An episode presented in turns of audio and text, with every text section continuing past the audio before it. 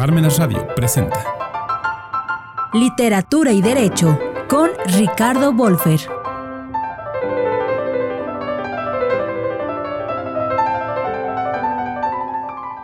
El libro Amazonas del periodista Carlos Acosta contiene los artículos publicados por él entre 2016 y 2020 en la revista Superluchas. Como evidencia en la portada y el nombre, son artículos especializados en el tema femenil, donde lo mismo se habla de luchadoras importantes como de momentos históricos.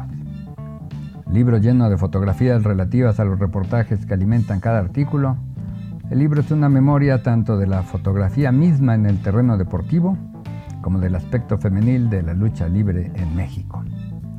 Nombres conocidos según la generación de los lectores unos y otros solo cercanos a los conocedores de la lucha libre, el ojo clínico del reportero Acosta logra conjuntar su análisis con el aspecto histórico y fotográfico para hacer también un catálogo del diseño en los atuendos de las luchadoras mexicanas.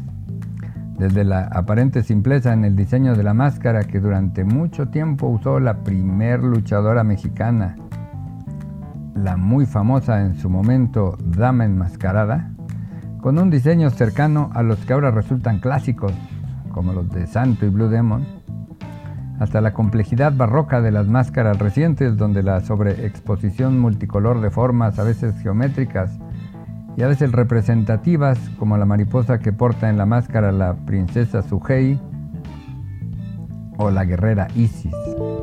A ellos se suman los atuendos ya monocromáticos, ya multicoloridos, a veces lisos, a veces llenos de figuras, y a esto se añaden los pintados exagerados en el rostro.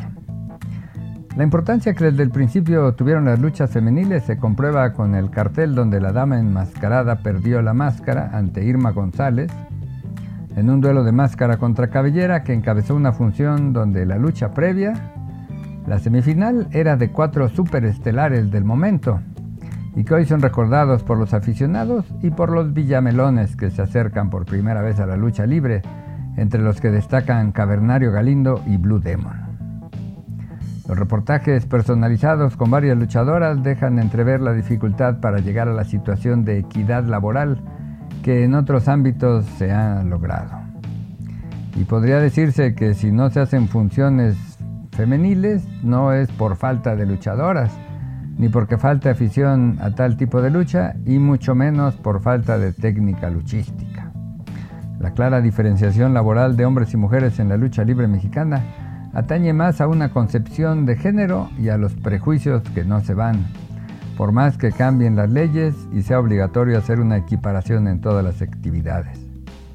Mientras en los reportajes regulares de los luchadores apenas se habla de su situación familiar, en los textos de Acosta se advierte la parte materna de muchas luchadoras.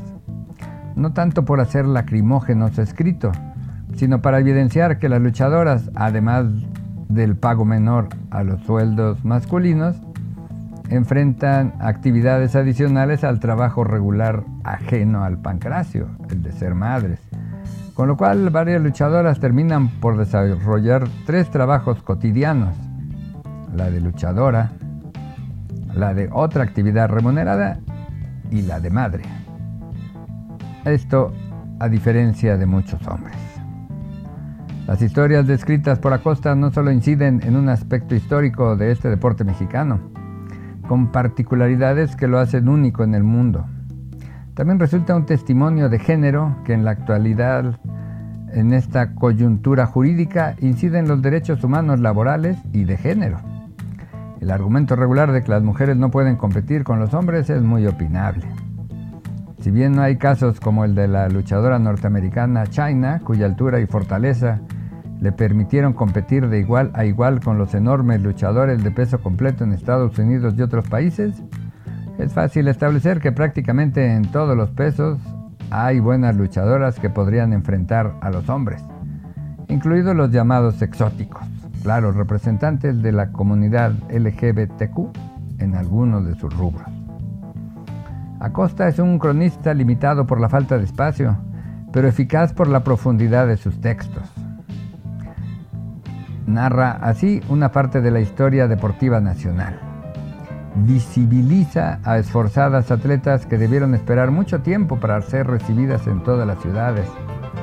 En uno de los reportajes, Acosta nos recuerda que durante décadas no fue legal que las mujeres lucharan en la Ciudad de México, gracias a la prohibición del entonces regente Uruchurto, hasta que por la vía legal pudo desecharse tal prohibición absurda, hoy impensable. Las deportistas mexicanas profesionales de esta actividad bien pueden ser llamadas luchadoras de tiempo completo. Busque en Instagram arroba libros-de-ricardo o en inglés arroba ricardos-books. Gracias y hasta la próxima.